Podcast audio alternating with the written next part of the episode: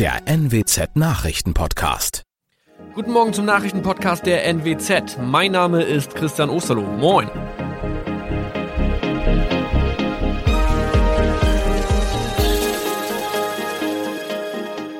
Und das sind unsere regionalen Nachrichten am Morgen. Die Grünen wollen Moorstraße in Oldenburg umbenennen. Viereinhalb Jahre Gefängnis für Falschgoldhandel. Und Landkreis Kloppenburg meldet ersten Omikron-Fall. Der Name Moorstraße könnte laut den Oldenburger Grünen rassistisch aufgefasst werden. Deshalb fordern diese eine Umbenennung. Die Straße wurde allerdings nach Hermann Moor benannt, einem der ersten Siedler in der Gegend. Um Missverständnisse auszuschließen, beantragen die Grünen eine Änderung in Hermann Moor Straße. Dann müssten alle Anwohner ihre neue Adresse in ihren Pässen angleichen. Außerdem müssten Polizei, Feuerwehr, Rettungsdienste und Anbieter von Navigationssystemen informiert werden. Die Stadtverwaltung schlug vor, ein Zusatzschild mit Informationen zur Person Hermann Mohr anzubringen. So könne man alle Irritationen beseitigen. Tobias G. musste wegen dem Verkauf von Falschgold am Mittwoch vor das Landgericht Oldenburg. Nachdem der Schortenser bereits im Mai zu einer Freiheitsstrafe von mehr als drei Jahren in Jever verurteilt wurde, betrieb er seinen Handel auf eBay Kleinanzeigen weiter. Das wog bei der Verhandlung schwer auf. Der 27-Jährige schrieb in die Inseratsüberschrift das Wort plated, was so viel bedeutet wie überzogene und nur vergoldete Ware. Da im weiteren Anzeigentext aber die Rede von einem Reinheitsgrad war und die abgebildeten Goldbarren eine Seriennummer trugen, handelt es sich hierbei um eine Täuschung. Tobias G. wurde zu viereinhalb Jahren Haft verurteilt. Ein weiterer Fall der neuen Omikron-Variante ist am Mittwoch im Nordwesten bekannt geworden. Der Kreis Kloppenburg bestätigt, dass eine Frau bei ihrer Rückreise aus Südafrika am Hamburger Flughafen positiv getestet wurde. Sie befindet sich weiterhin in Hamburg in Quarantäne. Da die Frau im Landkreis Kloppenburg lebt, sei auch das Gesundheitsamt Kloppenburg für diesen Fall zuständig. Zuvor gab es bereits bestätigte Omikron-Fälle in der Wesermarsch und im Kreis Leer. Das waren unsere Nachrichten aus der Region. Weitere aktuelle News aus dem Nordwesten finden Sie wie immer auf NWZ Online. Und Aktuelles aus Deutschland und der Welt hören Sie jetzt von unseren Kollegen aus Berlin. Vielen Dank und schönen guten Morgen. Ich bin Benedikt Meise und das sind heute unsere Themen aus Deutschland und der Welt. Extreme Hitze bis zu 44 Grad und langanhaltende Trockenheit. Die Waldbrände am Mittelmeer wüten weiter. Feiern gehen in Clubs teils wieder möglich. Trotz steigender Inzidenz befindet sich Deutschland schon in der vierten Welle und Drogen kaufen im Onlineshop. Jahrelang war das möglich. Heute werden vor dem Landgericht Gießen die Urteile erwartet. Es sind schockierende Bilder, die Waldbrände in Griechenland. Und noch immer ist die Lage sehr dramatisch, gerade im Norden Athens. Bisher konnte die Feuerwehr die Brände noch nicht unter Kontrolle bringen. Kollege Takis Zaphos, du bist vor Ort. Die Lage gerät auch immer mehr außer Kontrolle, oder? Es, es ist ein Albtraum. Jede Stunde brechen drei neue Brände aus. Die Feuerwehr ist überfordert. Auch mit 69 Flugzeugen und Löschhubschraubern, die Griechenland verfügt, die, die, die reichen nicht mehr, um die Brände zu löschen oder sie einzudämmen. Deswegen wurden mehrere Dörfer und Vorstädte im Norden Athens äh, evakuiert. Viele Einwohner äh, fliehen auch zur Stunde in Panik aus der Region und es gibt viele äh, äh, Tiere, die verwirrt durch die Gegend laufen. Besten Dank Takis. Auch in der Türkei sind weiterhin große Brände außer Kontrolle. Das türkische Forstamt meldete heute 180 Brände, von denen zwölf noch nicht unter Kontrolle seien. Auch dort wurden tausende Häuser geräumt und Menschen evakuiert. Touristen wurden teilweise auf dem Wasserweg aus Ferienorten geholt. In Italien ist von den Bränden vor allem Sizilien betroffen. Rund 70 Prozent der Feuer seien hier auf Fehlverhalten von Menschen zurückzuführen, hieß es vom italienischen Umweltministerium. In Bulgarien konnten die beiden Großbrände im Süden unter Kontrolle gebracht werden. Trotzdem wurde heute noch die zweithöchste Alarmstufe für 24 der 28 Regionen ausgerufen. Feiern gehen in Corona-Zeiten, lange war das nicht möglich, zumindest nicht offiziell. Doch teilweise starten jetzt erste Pilotprojekte, so auch in Berlin. Sechs Berliner Clubs öffnen wieder an diesem Wochenende. Tickets müssen aber vorher gekauft werden und alle Gäste müssen einen PCR-Test machen. Das Robert-Koch-Institut warnt unterdessen vor einer vierten Welle. Laut Bericht steigt die Sieben-Tage-Inzidenz wieder, mehrere Wochen früher und schneller als im Sommer 2020. Trotz steigender Impfquote schrieb das RKI am Abend bei Twitter. Kollege Dick Zeitler, wie kann das denn sein und welche Altersgruppe ist besonders betroffen? Beobachten lässt sich der Anstieg der Inzidenz gerade vor allem in der Altersgruppe der 10- bis 34-Jährigen. Die gute Nachricht, die Zahlen zu Krankenhauspatienten und Behandlungen auf Intensivstationen liegen dem RKI-Bericht nach weiter auf einem niedrigen Niveau. Die bisher meist jungen Infizierten haben ein geringeres Risiko für schwere Krankheitsverläufe als ältere Menschen. Doch inzwischen scheint sich das Virus auch bei Erwachsenen mittleren Alters stärker auszubreiten und damit steigt die Gefahr, dass wieder mehr Covid-Patienten im Krankenhaus landen. Besten Dank, Dirk. Um das Impftempo übrigens noch ein bisschen anzukurbeln, kommen jetzt Vorschläge von den Linken. Sie wollen eine Art Impfprämie. Alle Bürgerinnen und Bürger, die geimpft sind, könnten einen Innenstadtgutschein über 50 Euro für Gastronomie oder Einzelhandel erhalten, so der Fraktionsvorsitzende Dietmar Bartsch gegenüber den Zeitungen der Funke Mediengruppe. In Sachsen, da gibt es ein ähnliches System schon, wie der DRK Landesverband am Abend mitgeteilt hat.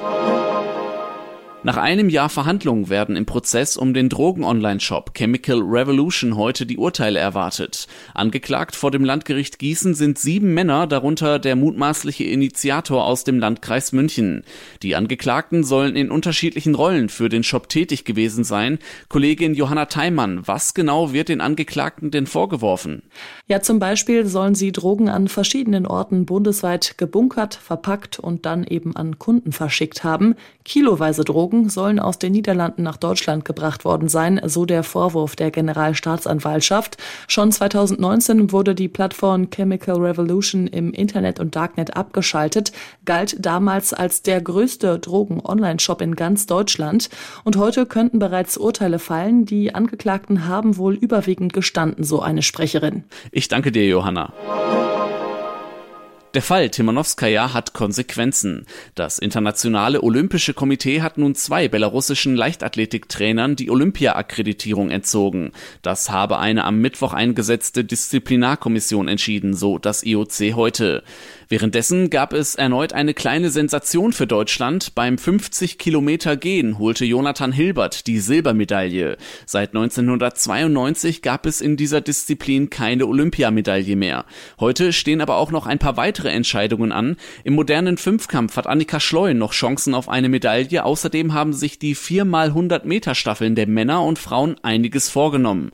Spannend dürfte auch das Tischtennisfinale der Männer sein. Gelingt Timo Beul, Dimitri Ovtcharov und Patrick Franziska der große Coup gegen China? Bei diesem Finale könnten die Vorzeichen nicht klarer sein. Seit der Einführung 2008 haben die Chinesen immer Gold im Teamwettbewerb geholt. Hier in Tokio treten sie mit den Top 3 der Weltrangliste an, um den Ausnahmespieler Malong. Im Laufe des Turnieres haben sie nur vier Sätze abgegeben. Es ist eine der größten Herausforderungen im Sport überhaupt, meint Bronzegewinner Dimitri Ovtcharov, aber er glaubt an ein Wunder. Silber ist auf jeden Fall schon sicher, Olympia Gold hat es für das deutsche Tischtennis noch nie gegeben geben. Thomas Bremser, Olympiastudio Tokio. In den sozialen Medien ist der Trend um die Hula-Hoop-Reifen längst angekommen. Einfach die Hüfte kreisen lassen und spielend abnehmen. So zumindest die Theorie und teils die Versprechen im Internet. Doch kann man mit einem Hula-Hoop-Reifen wirklich ein ernsthaftes Fitnessprogramm absolvieren und wie bekommt man den richtigen Dreh da raus? Diesen Fragen wollen wir im heutigen Tipp des Tages mal nachgehen. Kollege Jan-Henner Reitze, warum ist es sinnvoll, es mit Hula-Hoop mal auszuprobieren? Beim Hula-Hoop wird das Körperzentrum trainiert und das ist ist nicht nur für alle Sportarten Grundlage, sondern auch für unsere Alltagsbewegungen. Sitzen, stehen, gehen, Bauch- und Rückenmuskeln brauchen wir alle dafür.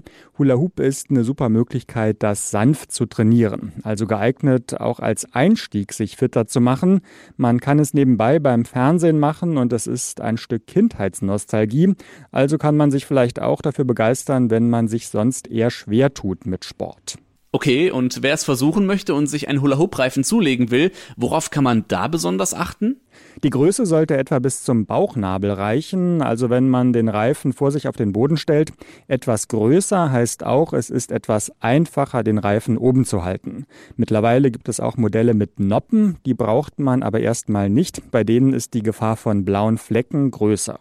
Also ich habe das ja auch mal probiert, da war der Reifen aber nicht so lange in der Luft. Wie kriege ich das denn hin, dass der Reifen nicht ständig runterfällt? Am einfachsten ist es, den Reifen auf der Haut oben zu halten. Da hält er einfach besser als auf Bekleidung wie einem T-Shirt.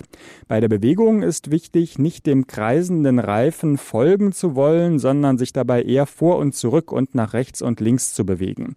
Füße hüftbreit auseinander oder als Variante in Schrittstellung. Und nicht entmutigen lassen, wenn es nicht gleich beim ersten Mal klappt.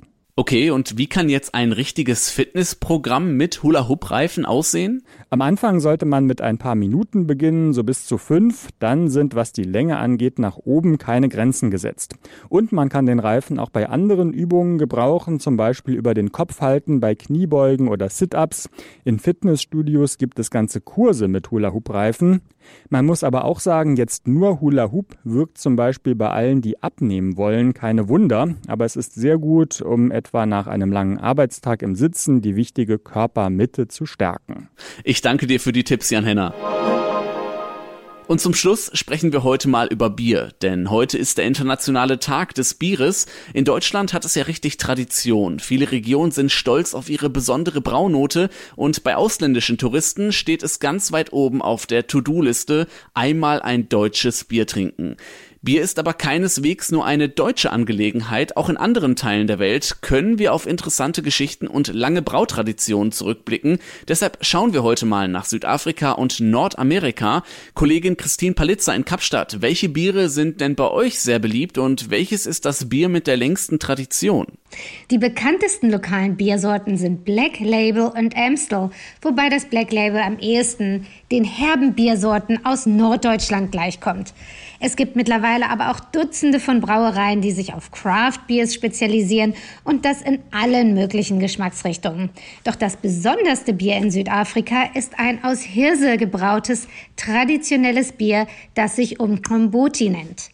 Das gibt's schon seit Ewigkeiten, lange bevor die Europäer ihre Brauweise aus Hopf und Weizen nach Südafrika brachten.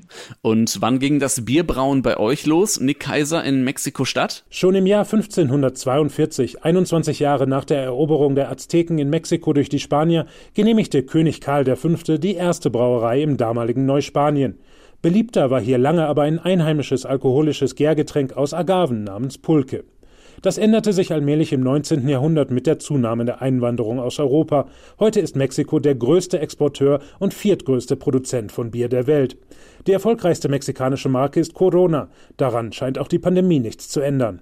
Besten Dank euch beiden. Jetzt haben wir so viel über Bier gesprochen. Wie gut, dass heute Freitag ist. Ich glaube, ich stelle mir für nachher auch schon mal eine Flasche in den Kühlschrank.